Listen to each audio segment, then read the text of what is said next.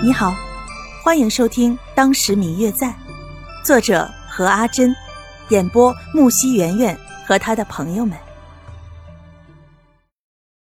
第七十四集，白若秋看着他一脸微笑，越来越搞不懂了，最后问出来口：“我们之前是不是见过呀？你好像以前就认识我。”方玉楠看着白若秋，终于问了这个问题，挑了挑眉毛，看向慧通，在等他的答案。慧通将手中的茶杯给白若秋递过一杯，说道：“贫僧曾在年幼随父亲四处流浪时，见过施主一面。”幼年，白若秋心中的疑问更加深了。本来只是随口一问，以为只是之前在哪见过。没想到竟然真的见过，而且还在那么遥远的时刻。虽然说见过，但他却一点印象都没有。也许白施主那时候年纪还比较小，记不住了。呵呵，你年纪比我也大不了多少吧？白若秋在心里这么想着，不好意思的笑了笑。再看另外两人，似乎也很吃惊。他默默的叹了口气，他自己也表示很吃惊啊。那时候家乡里闹饥荒，我父亲就带着我四处流浪乞讨，我娘与我的一个妹妹都在那场饥荒中饿死了。那时候我们一路向东，到了徐山，因为实在饿得受不了了，就晕了过去。是白夫人见我们可怜，收留了我们。阿弥陀佛，我娘。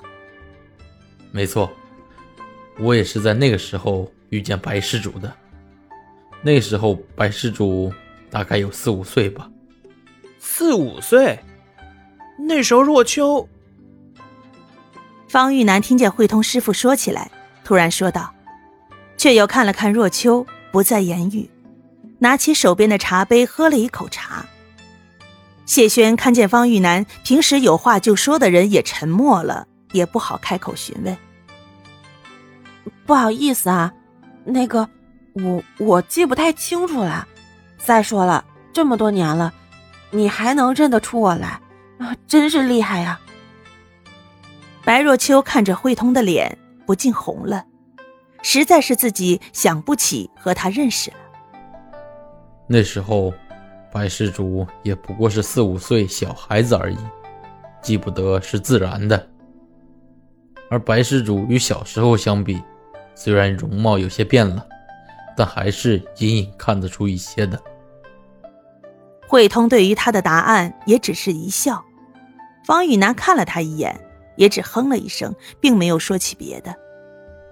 说起来，当时贫僧与父亲真是多劳白夫人照顾了，不知道。现在白老爷与白夫人是否安好？啊啊！真是难闻慧通法师这么多年了，还一直惦记着伯父伯母。你放心吧，他们都很好。等到若秋回去的时候，一定会将慧通法师的问候传达的。方玉楠看着若秋，一时半会儿也答不出来，立马接口道：“嗯嗯，我最亲爱的小耳朵，本集已播讲完毕。”感谢您的收听。如果你喜欢这本书，欢迎您多多的点赞、评论、订阅和转发哟。当然，也可以在评论区留言，我会在评论区与大家交流互动的。喜欢这本书就给他点个赞吧，你的点赞和评论是我们创作最大的动力。感谢您的收听。